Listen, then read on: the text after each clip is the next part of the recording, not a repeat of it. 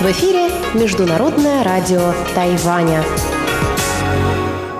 В эфире русская служба Международного радио Тайваня. Здравствуйте, уважаемые друзья! Из нашей студии в Тайбе вас приветствует Мария Ли. Мы начинаем нашу субботнюю программу передач из Китайской Республики на Тайване. Нашу программу откроет информационный выпуск. Затем те, кто слушает нас на частоте 5900 кГц, услышат рубрику Владимира Малявина «Всемирный Чайна Таун».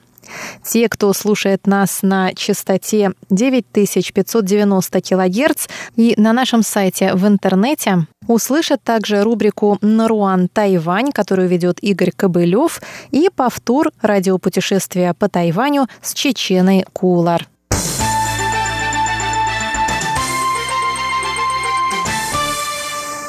Давайте посмотрим, какие важные события произошли на этой неделе. Президент Цай Янвэнь представила во вторник, 1 января, принцип четырех необходимостей как основу для позитивного развития отношений между Тайванем и Китаем. В своей новогодней речи президент Цай сказала, что Китай должен признать существование Китайской республики, уважать ценности демократии и свободы, которых придерживаются 23 миллиона жителей Тайваня, разрешать существующие противоречия мирными средствами и на основе равноправия и сесть за стол переговоров переговоров с правительством Тайваня или ведомством, имеющим соответствующие полномочия от правительства. Эти четыре необходимости – важная основа для позитивного развития отношений между берегами пролива, сказала Цай в новогоднем обращении. Как известно, сразу после избрания Цай Янвэнь на пост президента Китай прервал всякое общение с тайваньской администрацией. Обращение Цай прозвучало за день до 40-й годовщины заявления Китая о прекращении военной конфронтации с Тайванем и начале переговоров с Тайванем о расширении обменов через пролив. Цай Янвэнь заявила, что поражение ее партии на муниципальных выборах 24 ноября 2018 года не было результатом проводимой ее администрации администрации политики в отношении двух берегов. Хочу подчеркнуть, что результаты выборов не означали намерение тайваньского народа отказаться от своей суверенности или пожертвовать своей национальной автономией, сказала Цай. Она добавила, что Китай, пользуясь открытостью и свободой тайваньской демократической системы, вмешивается в его политику и общественное развитие, и главная задача ее администрации – создать механизмы противодействия этой угрозе.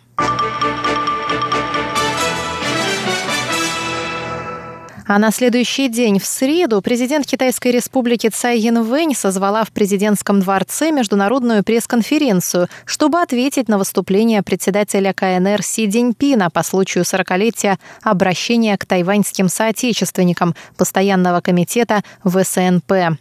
Си Цзиньпин в своей речи сказал, «Мы не можем дать обещание отказаться от применения силы и сохраняем за собой выбор применить все необходимые меры против вмешательства внешних сил и небольшого числа сепаратистов и сепаратистских движений, выступающих за независимость Тайваня.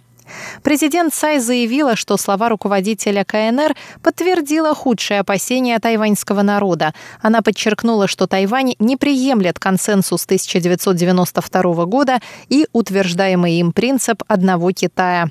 Президент сказала, что все переговоры двух берегов должны происходить между правительствами обеих сторон.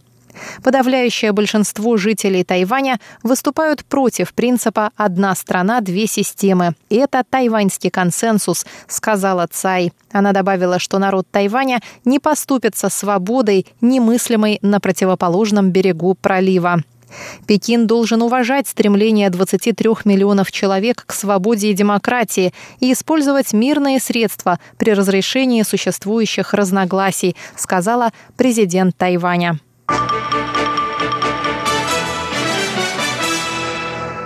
Президент Дональд Трамп подписал законопроект, направленный на усиление влияния США в Индо-Тихоокеанском регионе и подтверждающий приверженность Вашингтона выполнять свои обязательства в отношении Тайваня, включая поставки острову вооружений. Белый дом объявил в понедельник о подписании президентом закона 2018 года об инициативе по подтверждению стратегии США в Азии. Данный законопроект был представлен в апреле сенаторами Кори Гарднером, Эдом Марки, Марко Рубио и Беном Гардином. Он призван служить каркасом для упрочения лидерства США в регионе и демонстрирования их приверженности концепции создания свободного и открытого Индо-Тихоокеанского региона и основанному на правилах международного порядка.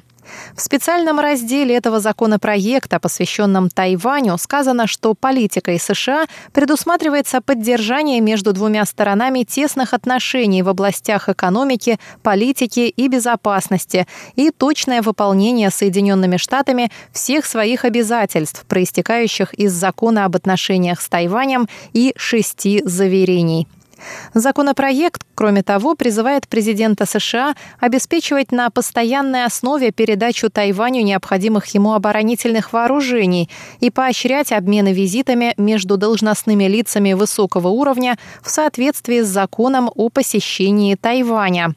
В специальном разделе законопроекта признается также ценность налаживания более тесных связей между Тайванем и странами-членами Ассоциации государств Юго-Восточной Азии. Министерство иностранных дел Тайваня поблагодарило Конгресс США за поддержку, в то время как Пекин заявил, что закон нарушает принцип одного Китая.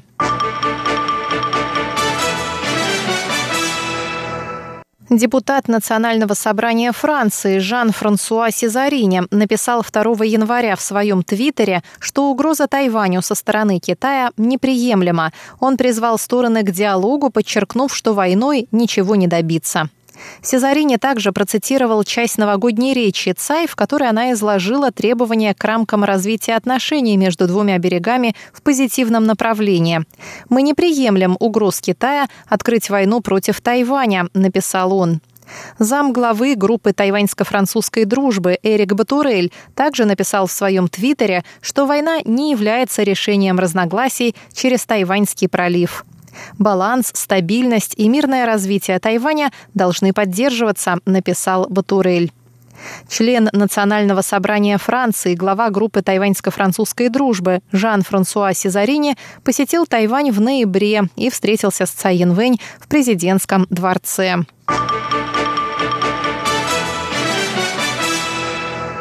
Дорогие друзья, на этом наш обзор новостей недели подошел к концу. Далее напомню, что в нашей программе вы услышите рубрики «Всемирный Чайна Таун», а слушатели нашей часовой программы услышат также передачу «Наруан Тайвань» и повтор рубрики «Радиопутешествия по Тайваню».